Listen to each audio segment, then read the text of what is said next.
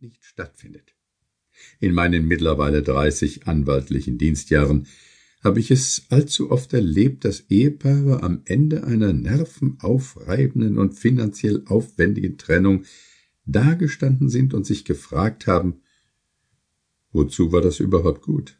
Anwaltskosten, Gerichtstermine, psychische Belastungen für Erwachsene und vor allem die Kinder. Zerstörung des gemeinsamen Freundeskreises, soziale Belastungen durch oft nicht wieder gut zu machende Streitereien und last but not least das bittere Gefühl, gescheitert zu sein, es nicht geschafft zu haben, mit einem anderen Menschen liebevoll und halbwegs friktionsfrei zusammenzuleben. Die Fehler, die Paare begehen, wiederholen sich auf fatale Weise. Im Prinzip sind es immer die gleichen Dinge, an denen Ehen zerbrechen, und eines Tages sagte ich mir, eigentlich sollten Paare den Scheidungsanwalt schon vor der Hochzeit konsultieren, weil der jeden Tag sieht, was zu beachten ist, damit es gut gehen kann.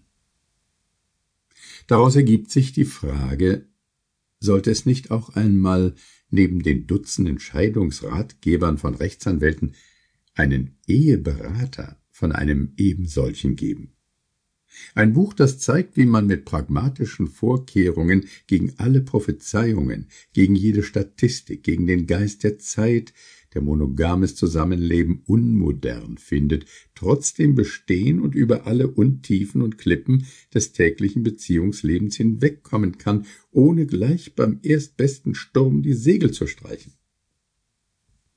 Denn letztlich hat unsere Wegwerfgesellschaft auch zur Folge, dass die Ehe bei jeder sich bietenden Gelegenheit über Bord geworfen wird.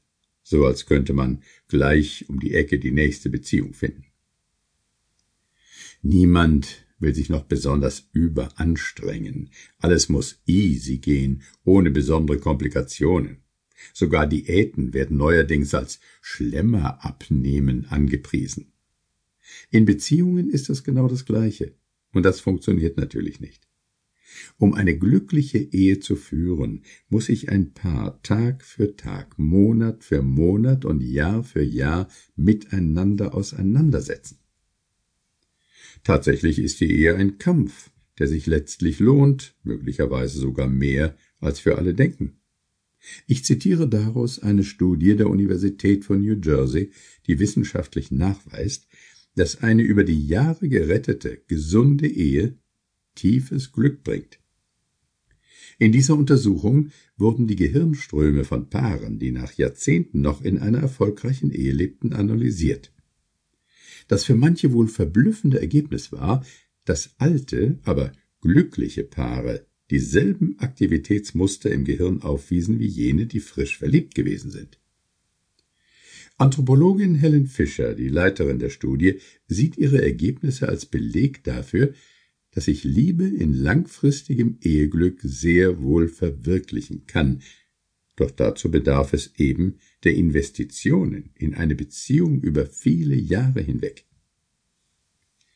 Wenn Sie verheiratet sind und ledige Bekannte und Kollegen haben, die Ihnen bei jeder Gelegenheit mitteilen, dass Ihr Weg der falsche ist, dann warten Sie ruhig ab, bis die ersten Leichen Ihrer Meinungsgegner flussabwärts schwimmen. Ich habe sehr viele Scheidungswillige erlebt, die nach erfolgter Eheauflösung erst recht ins Unglück gestürzt sind. Dies keineswegs deshalb, weil sie durch mein Mitwirken schlecht geschieden worden wären, sondern weil sie ständig auf der Suche nach einem neuen, idealen Partner sind, immer unterwegs, um da oder dort den Traummann oder die Traumfrau zu finden. In den allermeisten Fällen endet diese Suche in einer totalen Ernüchterung. Und, wie manche Beispiele in diesem Buch zeigen, mit der Wiederaufnahme der alten Beziehung. Home is where my heart is, sagt ein beflügeltes britisches Sprichwort, und viele Menschen müssen erst lernen zu erkennen, wo ihre Heimat ist.